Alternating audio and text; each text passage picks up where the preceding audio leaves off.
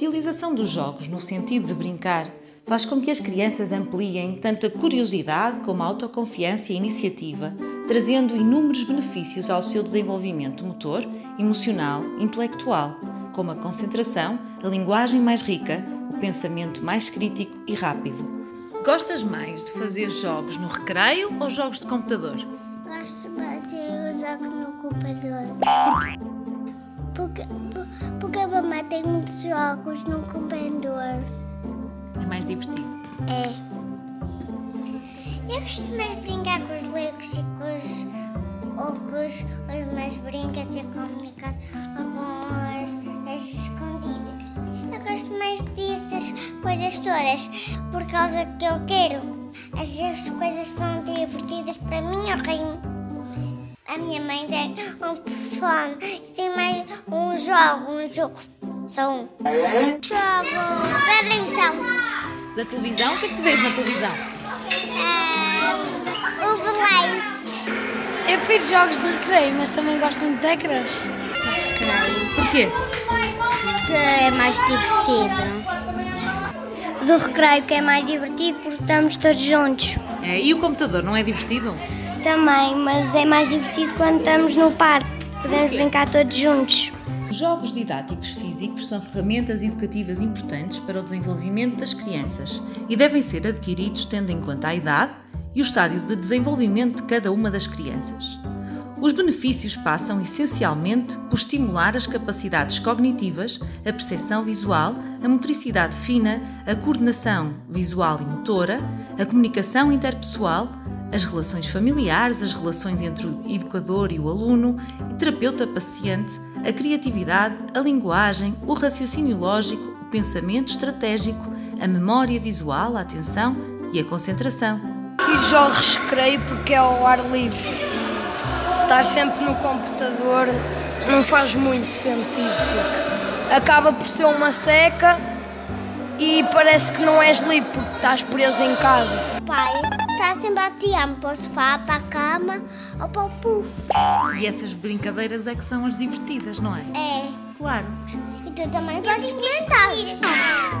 Também podes experimentar pedir ao teu pai para, só, para empurrar para o puff. Partindo do grande interesse das crianças que nasceram como nativos digitais, os recursos, jogos e ambientes educativos digitais são estratégias didáticas que contribuem para que múltiplas capacidades sejam igualmente estimuladas.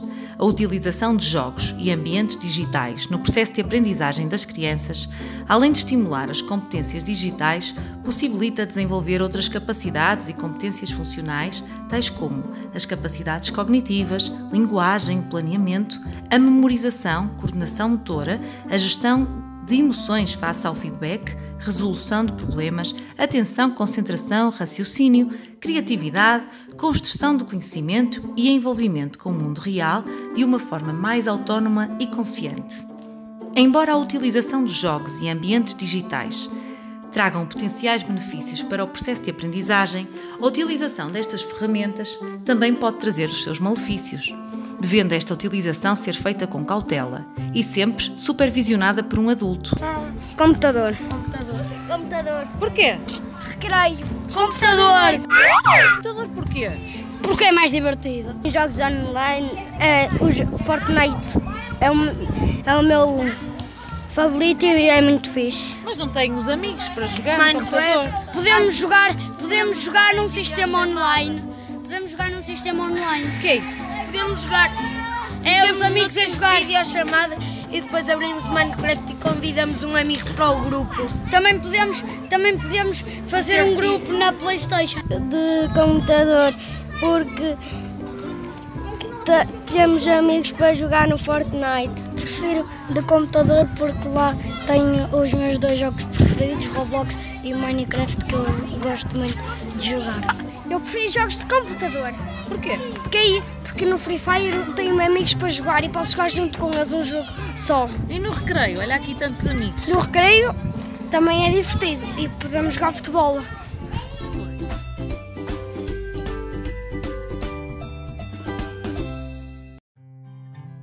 Neste último ano letivo, os alunos que entraram no primeiro ano de escolaridade da Escola Global aprenderam a ler e a escrever, mas além disso, graças ao protocolo com a Academia de Música de Passos de Brandão e ao projeto Compassos, puderam também aprender a ler e a escrever música. Qual será a opinião deles sobre estas aulas de iniciação musical e cor? O que é que tu, tu gostas de música, Matilde? Sim, Mesmo o que é que tu gostavas mais das aulas de, de música da professora Salomé?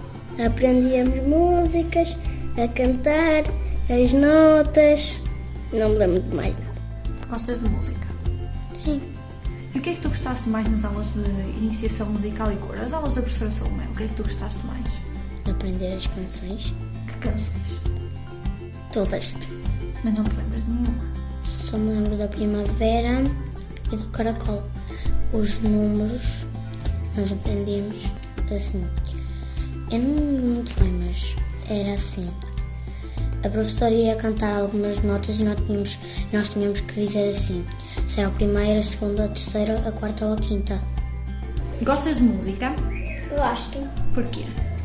porque é muito divertido estar com os meus amigos a ouvir e também aprender as músicas para cantar.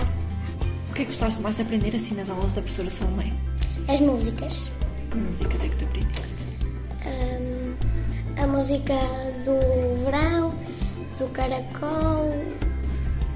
Só me lembro dessas. E o que é que tu gostavas mais nas aulas da professora Salomé, para além disso?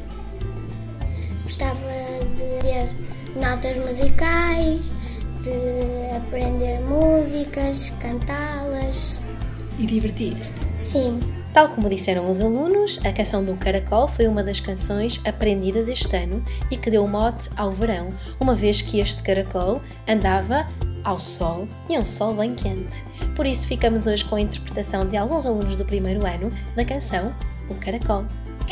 Caracol, caracol, onde vais cantar teu sal? Oh, oh, do Senhor Adão, um girassol. Com tanto sol, ninguém aguenta o verão.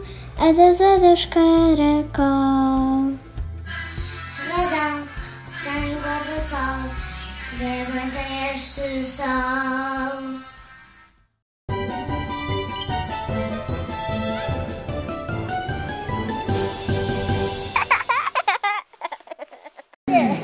O Joãozinho chegou a casa e tinha um texto para fazer. E a mãe cortava batatas, cortava batatas e ele escreveu no texto. Cortava batatas, cortava batatas. Depois, o pai. Super-herói, super-herói. E depois o Joãozinho escreveu no texto: Super-herói, super-herói. E depois a hum, irmã estava hum, a ouvir uma música que era Andar comigo, tchá tchá, andar comigo, tchá tchá. E depois o Joãozinho chegou à escola e a professora: Joãozinho, anda cá escrever o teu texto. E o, e o Joãozinho cortava tatas, cortava tatas. E a professora: Estás a armar em quê? Super-herói, super-herói. Vai já para a rua. Andar comigo, tchá tchá. Andar comigo, tchá tchá.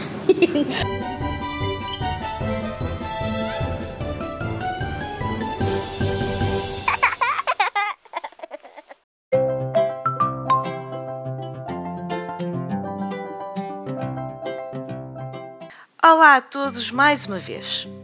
Eu chamo Sara Carvalho e sou professora de Ciências na Escola Global.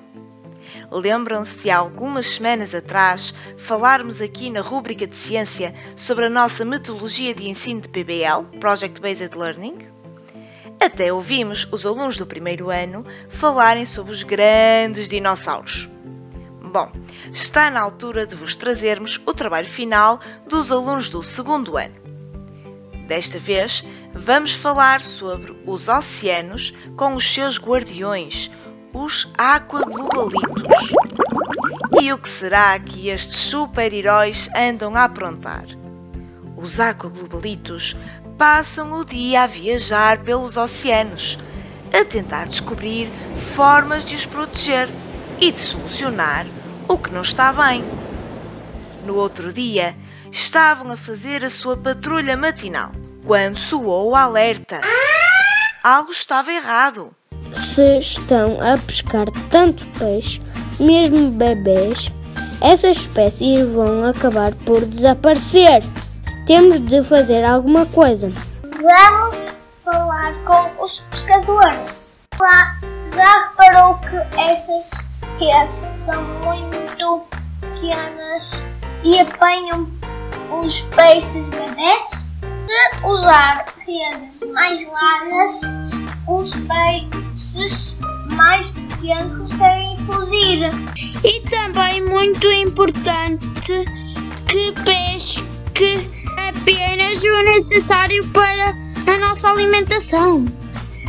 Se pescarmos demasiados peixes, eles vão acabar por desaparecer. Mas não foram só peixes presos na rede. Os aquaglobalitos encontraram também o mar muito poluído com as mais diversas coisas. Que tristes que eles ficaram. Já viram isto? O oceano está cheio de plástico. Onde vem todo este plástico? Todo este lixo foi provocado pelo homem. Se acumulando ao longo dos anos, até formar esta ilha enorme. O que podemos fazer para resolver este problema? Podemos explicar às pessoas que é importante colocar o lixo nos locais corretos e evitar usar materiais de plástico. Sim, o plástico demora muito tempo até ser destruído. E quando chega aos oceanos, pode ser comido pelos animais. Olhem aquela tartaruga ali ao fundo. O que é que ela está a tentar comer? Parece um resto de cigarro. Oh não! Temos de a impedir. Mas o que é isso? Não é apenas um cigarro. São milhares de restos de cigarros acumulados. Afinal, não são só os plásticos que se acumulam. Uau! Os nossos super-heróis salvaram o dia. Enfrentaram esta grande ameaça e solucionaram o problema. E agora estava na hora de continuar à procura de problemas para solucionar nos oceanos. E, desta vez, foram até à praia, já que têm estado uns lindos dias de sol.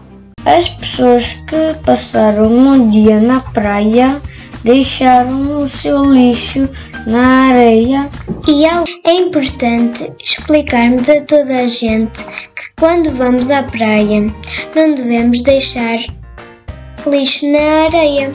Existem contentores do lixo ao longo de toda a praia. Se deixarmos esse lixo na areia, alguns animais podem confundir o lixo com comida. Os aquaglobalitos sabem realmente daquilo que falam. Que orgulho em termos estes heróis na nossa escola. E, para terminar a sua viagem de patrulha, decidiram passar ainda pela zona dos corais. Já alguma vez viram corais? Lindos, vibrantes, cheios de lindos, vibrantes, cheios de cores. Pois bem, estes não eram bem assim. O que aconteceu aos corais? Antes eram tão coloridos e cheios de vida, agora estão brancos e muito fracos. Estive a analisar a água e reparei que está cada vez mais ácida. Se temos cada vez mais dióxido de carbono na atmosfera, esse vai misturar-se com a água, tornando-a mais ácida. Significa que quando andamos de carro ou fazemos fogueiras, estamos a contribuir para a destruição dos corais? Sim. Temos de sensibilizar toda a gente para a diminuição dos níveis de dióxido de carbono atmosférico. E, finalmente, os aquaglobalitos conseguiram solucionar todos os problemas dos oceanos naquele dia. Mas sabem uma coisa? Vou contar-vos um segredo que fica aqui só entre nós. Agora é a nossa vez de sermos super-heróis e de cuidarmos dos nossos oceanos. Estão prontos para ajudar? Eu espero que sim. Fiquem por aí, porque voltamos para a semana com mais trabalhos dos nossos alunos do terceiro e quarto anos, nas aulas de PBL. Até para a semana!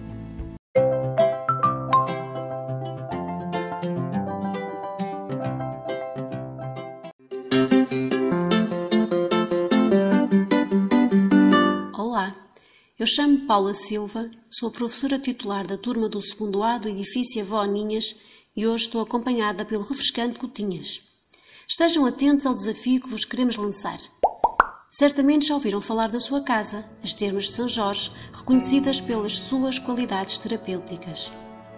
Para iniciar o seu tratamento da rinite alérgica, a Marta dirigiu-se às termas. Sabendo que este tratamento é composto por 15 sessões e que a Marta vai às termas 5 vezes por semana, de quantas semanas precisará para completar as sessões terapêuticas? Enviem as vossas respostas para o e-mail radioclubedafeira.escolaglobal.org. Repito, radioclubedafeira.escolaglobal.org.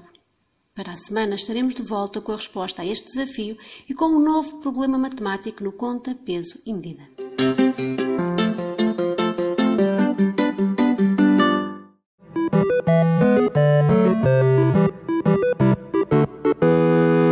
Olá a todos e bem-vindos de volta ao segmento Tech at Escola Global do programa do Berço à Universidade. Hoje vamos estar à conversa com Jorge Braga, professor da Escola Profissional do Alto Minho Interior, é para mim, especialista em Microsoft Teams e cibersegurança e um amigo próximo da Escola Global. Olá Jorge, como é que estás? Olá, bom dia Diogo, tudo bem contigo? Está tudo bem, obrigado. Quero em primeiro lugar agradecer a tua disponibilidade e avançava já para a primeira pergunta, que é o que é para mim? Qual é a tua posição na escola e que áreas e idades é que contemplam os vossos programas? Uh, é, para mim é a Escola Profissional de Autonomia Interior, somos uma escola já com, com um quarto de século, sabe bem dizer isso, uh, e portanto estamos localizados em Paredes de Coura, e Melgaço. Uh, trabalhamos com muita área diferente do ensino profissional, desde o nono ano até ao décimo segundo ano, portanto somos, somos também uma escola secundária no sentido que ensinamos ensino profissional do décimo ao décimo segundo ano. Eh, eu essencialmente trabalho, né, para mim, na, na, área da robótica, da parte industrial, da parte da automação, portanto, áreas mais ligadas uh, ao domínio da eletricidade eletrónica, ao domínio da indústria. Um, uh, essencialmente, os meus alunos uh, são, são na faixa etária entre os 10 e os. entre os 10, portanto, entre o décimo e o décimo segundo ano, portanto, entre os 15 anos e os 18 anos, mais ou menos. Jorge, é para mim uma das três Microsoft Showcase Schools portuguesas, tal como a Escola Global e o Freixo. Como vês a relação entre as nossas instituições e de que forma é que nós já colaboramos?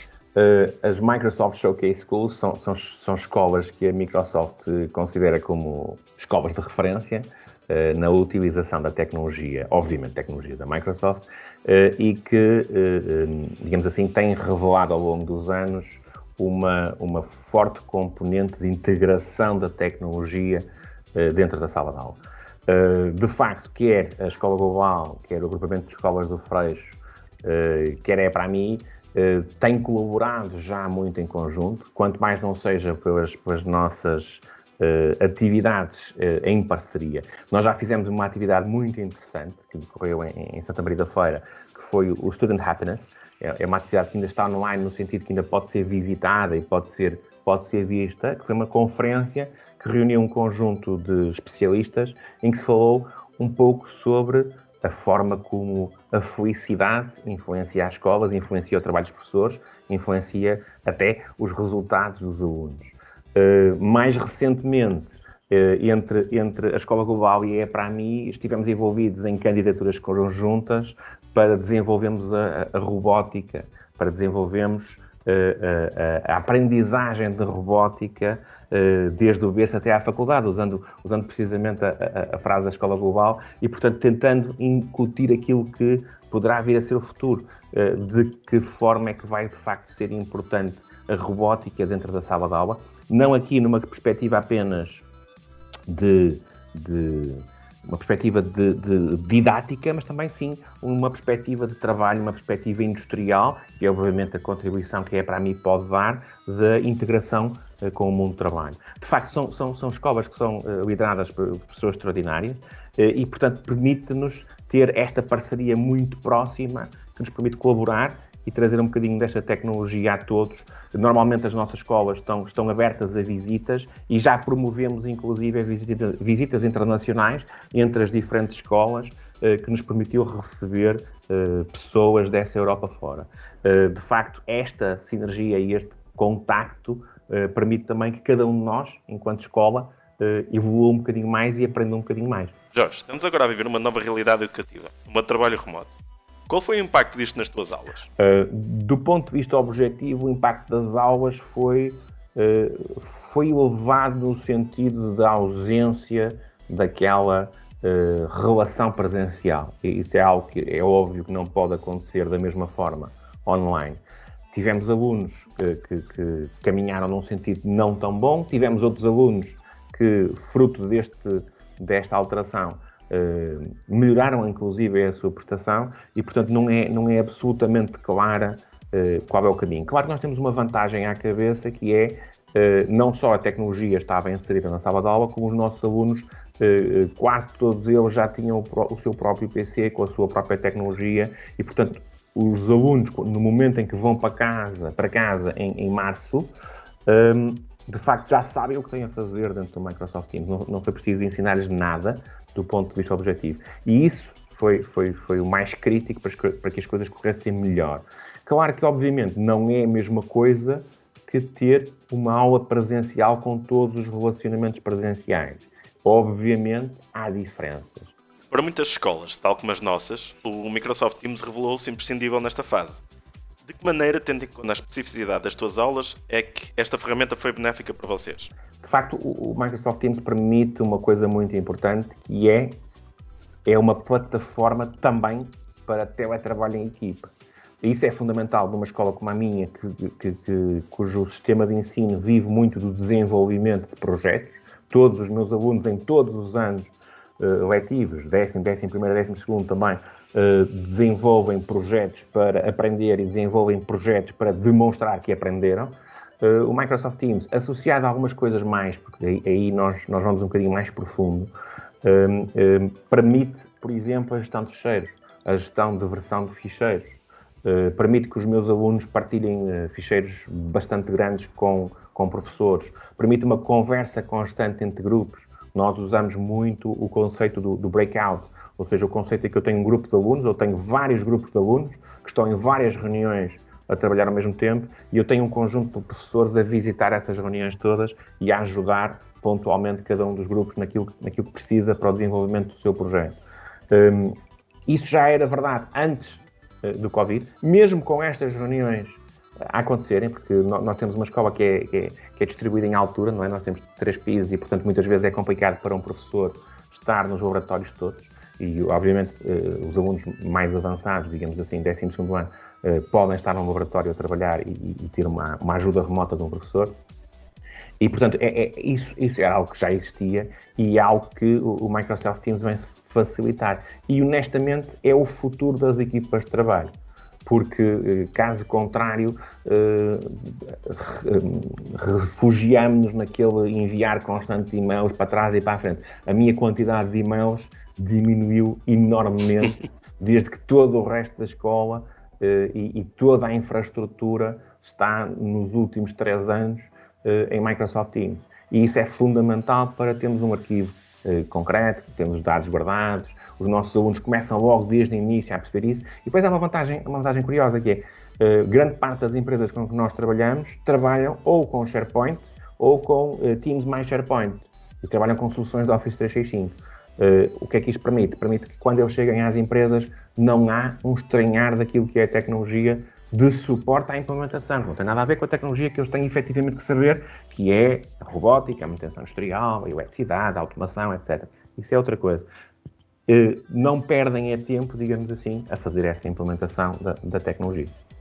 O Teams tem uma panóplia de funcionalidades que precisaríamos de vários programas para as discutir. De todas, qual é aquela que mais foi útil ou aquela que podes dizer que preferes?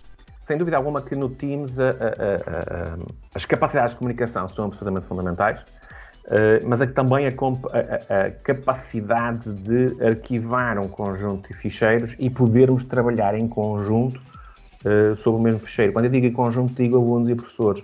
Nós, geralmente, na, na, na minha escola, uh, os meus alunos fazem fábricas no, no, final do, no final do terceiro ano, implementam uma fábrica do princípio ao fim, obviamente uma fábrica modesta, que fabrica coisas muitas vezes que são uh, refabricáveis, mas a ideia é precisamente essa, que, que eles estejam aptos a construir, uh, dentro de alguns limites, naturalmente, uma fábrica do princípio ao fim. Como tal, a possibilidade de partilharmos ficheiros, de editarmos ficheiros, de vermos resultados de simulações, de podermos partilhar projetos inteiros de robótica entre um conjunto de alunos ou projetos de desenho 3D, eh, é absolutamente fundamental. E o Teams comporta-se bem e consegue, obviamente, pelo, pelo, pelo que tem atrás em SharePoint, consegue eh, fazer a gestão de, de, grandes quantidades de informação sem grandes problemas.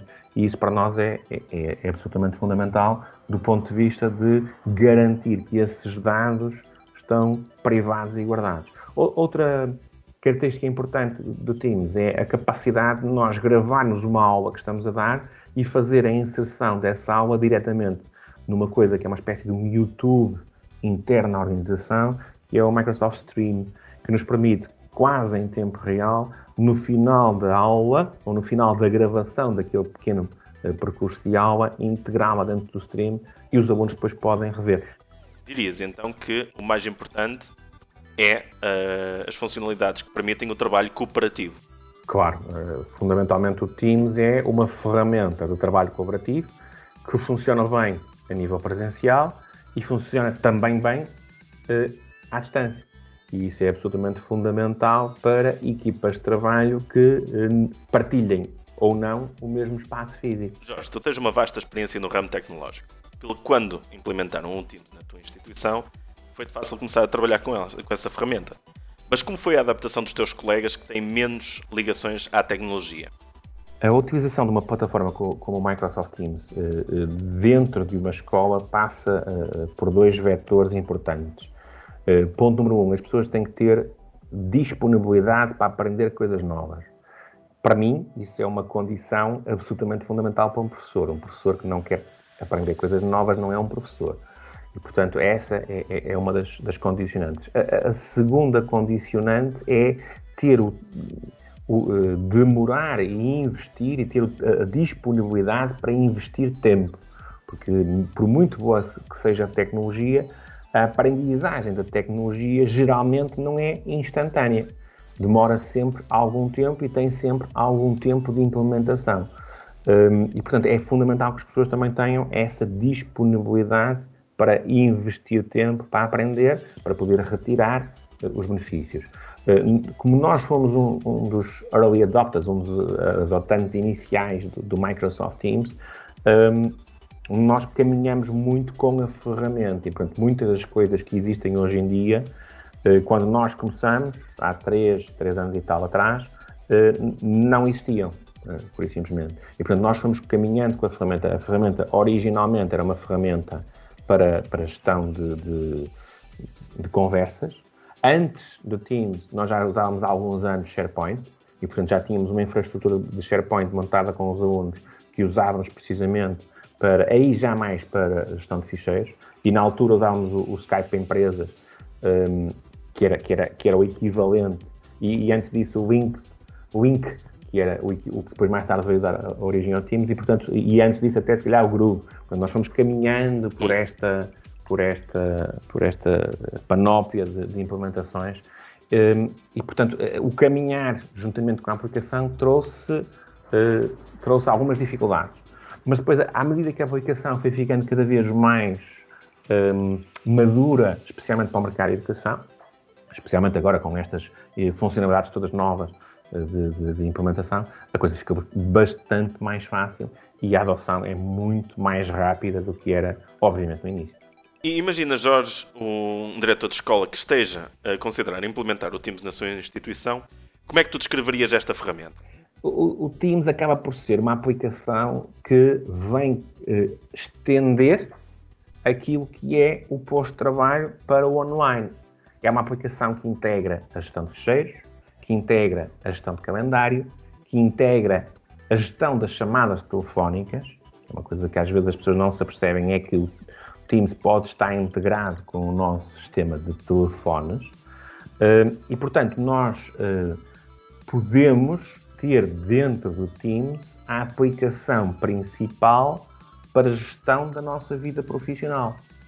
Uh, para os professores, essencialmente, como têm algumas tarefas adicionais de gestão, podemos ter aí alguma formação adicional. Mas o Teams é isso, na essência, é uma forma de estender o local de trabalho para o domínio online, com toda a conectividade, com todo o sistema de arquivos, com todo o sistema de comunicação que existe presencialmente. E nesse sentido posicionou-se para mim como uma ferramenta de eleição para a realização uh, deste nível de teletrabalho, especialmente porque está integrada numa plataforma uh, que se crê segura e que tem um conjunto de uma infraestrutura enorme de suporte a esta implementação. E isso é absolutamente fundamental. Jorge, quero agradecer a tua disponibilidade para responder a estas questões. Obrigado, Diogo, pelo convite para estar aqui, em meu nome pessoal e, e da Escola Profissional do Interior. É para mim, agradeço o convite e até à próxima. Até à próxima. Da nossa parte é tudo, tenham uma boa semana e mantenham-se ligados no programa da Escola Global da Rádio Clube da Feira.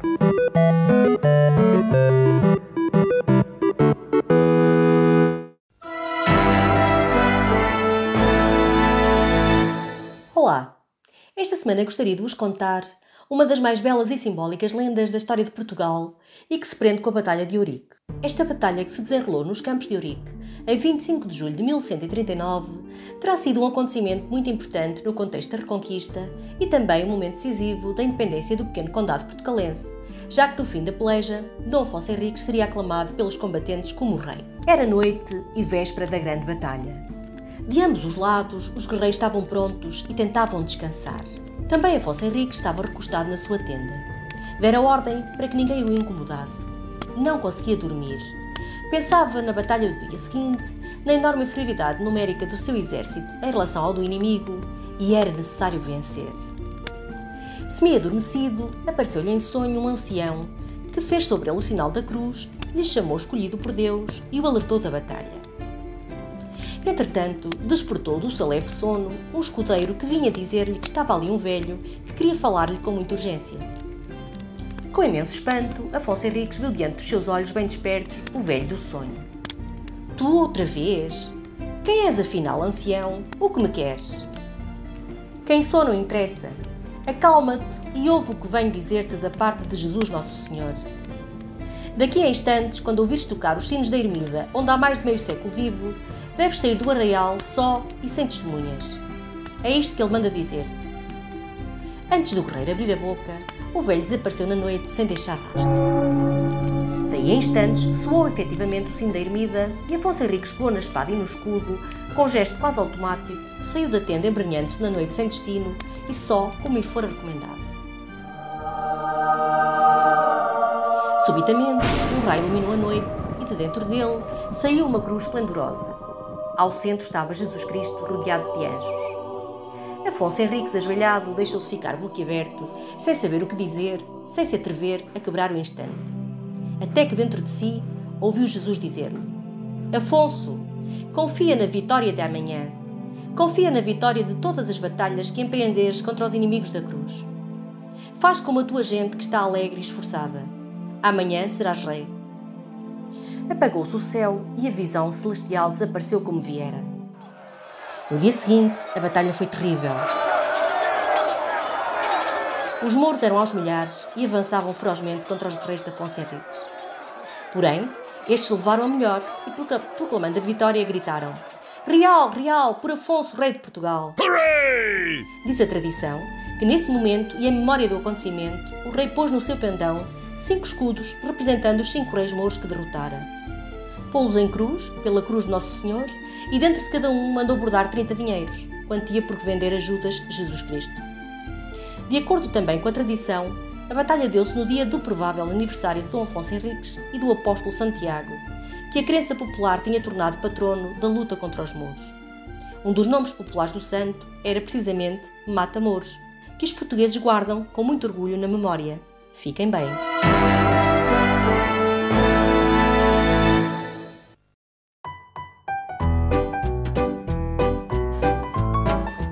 Olá, boa tarde. Bem-vindos a mais uma edição da rubrica Voar a Ler. O meu nome é João Pedro Gomes e sou, como sabem, professor de português na Escola Global. Hoje trago-vos mais uma sugestão de leitura. As Aventuras de Tom Sawyer, escrito por Mark Twain e editadas pela Porta Editora na sua coleção Hashtag Clássicos. Se tens entre 12 e 13 anos de idade e procuras um bom companheiro para as tuas férias de verão, pois bem, pega neste livro, As Aventuras de Tom Sawyer, mete-o na tua mala e transporta-o para onde quer que vás. Sem dúvida que, se gostas de aventuras, este livro não vai defraudar as tuas expectativas. Queres saber mais sobre a história? Então eu vou dar-te alguns pormenores. Mas antes, vou aguçar a tua curiosidade com a leitura de um pequeno excerto. Há sempre na vida dos rapazes uma época em que estes desejam com ardor ir à caça de um tesouro escondido. Este desejo também um dia assaltou Tom, que logo procurou Joe Harper, mas foi mal sucedido. Em seguida, foi a vez de Ben Rogers, que tinha ido pescar. Encontrou-se então com Huck Finn, o Mãos Sangrentas. Huck queria com certeza. Tom levou-o então a um certo lugar e fez-lhe confidências. Huck ficou encantado. Huck ficava sempre encantado com qualquer empreendimento que servisse de distração e não exigisse capital, porque tinha invariavelmente uma terrível superabundância dessa espécie de tempo que não é dinheiro. Onde vamos nós procurar? perguntou Huck. Em qualquer sítio. O quê? Há assim tantas riquezas escondidas por todos os lados? Claro que não. Estão escondidas em certos e determinados lugares. Umas vezes em ilhas e outras em arcas apodrecidas, por baixo da extremidade da raiz de alguma árvore morta, mesmo no ponto onde dá a sombra dela à meia-noite, mas a maior parte das vezes debaixo do soalho das casas assombradas. Quem as esconde lá? Ladrões? Quem querias tu que fosse? Os diretores da catequese?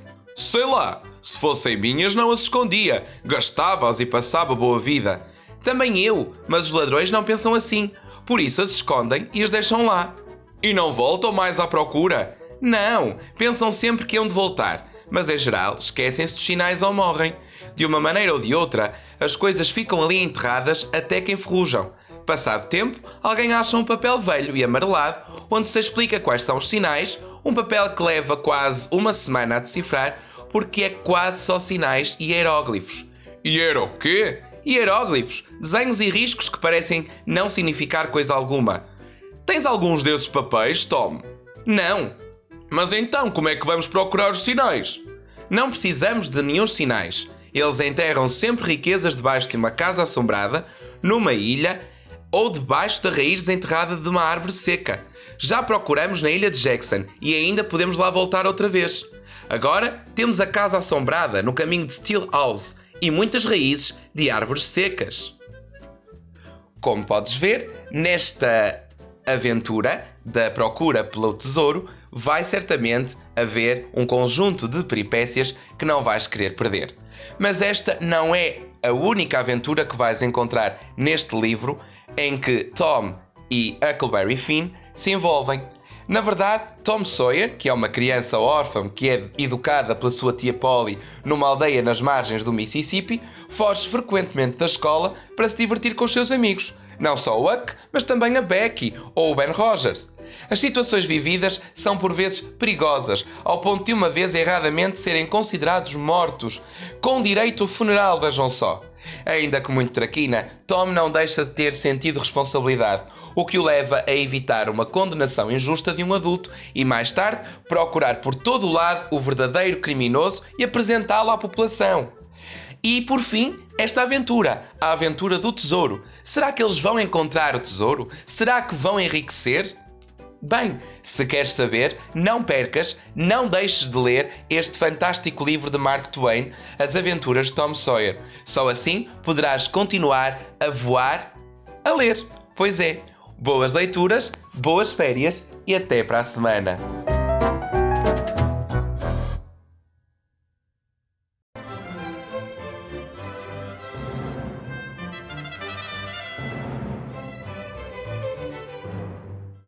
Hello everyone! I'm Caterina and I'm a Cambridge teacher at Escola Global. Today, Salvador Silva, a student from Year 5, is going to read the story Little Blue and Little Yellow by Leo Leone. This story is about friendship, and I know you miss your friends. Enjoy! This is Little Blue. His best friend is Little Yellow. Little Blue lives with Daddy and Mommy Blue. Little Yellow lives with Daddy and Mommy Yellow. They have lots of friends. One day, Mommy and Daddy went out. Little Blue was left alone. And he went to Little Yellow's house, but he was not there. He went to the park and Little Yellow was there. They were so happy that they hugged and hugged until they became Little Green. They went to play with Little Orange. They went under the tunnel, then climbed over the mountain, and they came back home. But Mommy and Daddy Blue didn't know who it was. And Mommy and Daddy Yellow didn't know who it was. So Little Green began to cry. He cried and cried until they became Little Blue and Little Yellow again. They went to see Mommy and Daddy Blue. They went to see Mommy and Daddy Yellow and everyone hugged and they all were very happy. Did you like it? I did. Very much. We'll be back next week with another teacher. Goodbye.